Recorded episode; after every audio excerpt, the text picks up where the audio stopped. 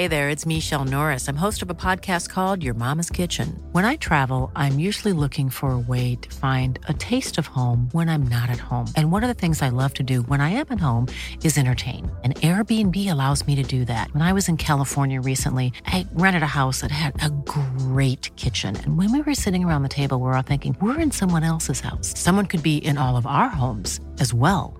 If you have a home, but you're not always at home, you have an Airbnb. Your home might be worth more than you think. Find out how much at airbnb.com/slash host.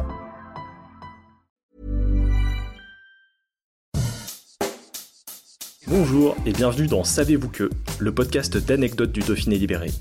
Chaque jour, on vous raconte une histoire, un événement marquant, qui vous permettra de briller en société et de vous coucher un peu moins bête. Savez-vous qu'un mariage royal a été célébré dans la Drôme?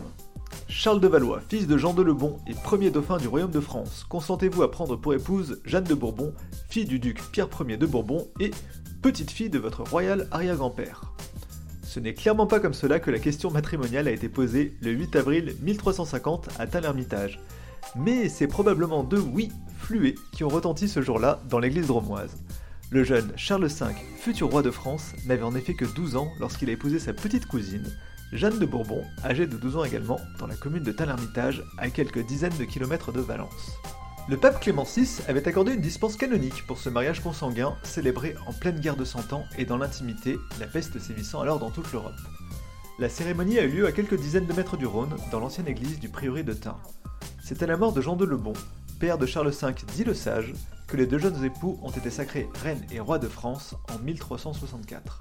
Le couronnement eut lieu le 19 mai de cette année-là, dans un lieu plus habituel pour la monarchie, la cathédrale de Reims. Aujourd'hui, une double statue commémore cette union royale célébrée dans la Drôme.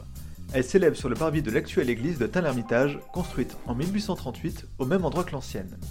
L'œuvre représente le jeune couple à leurs 12 ans et se veut à taille réelle. La statue en bronze pèse pas moins de 150 kg et repose sur un socle de pierre de 2,5 tonnes. Elle est l'œuvre du sculpteur Jean-Paul Ravy, qui s'est chargé de la création des deux bronzes non sans difficulté. Il a en effet fallu retrouver des iconographies pour se représenter à quoi pouvait ressembler le couple. L'œuvre est un don fait à la commune de Tel-Hermitage par Jacques Brun, passionné d'histoire, qui a souhaité rendre hommage au couple royal. La statue a été dévoilée 664 ans après le mariage, lors d'une cérémonie d'inauguration qui s'est également vue couronnée de succès.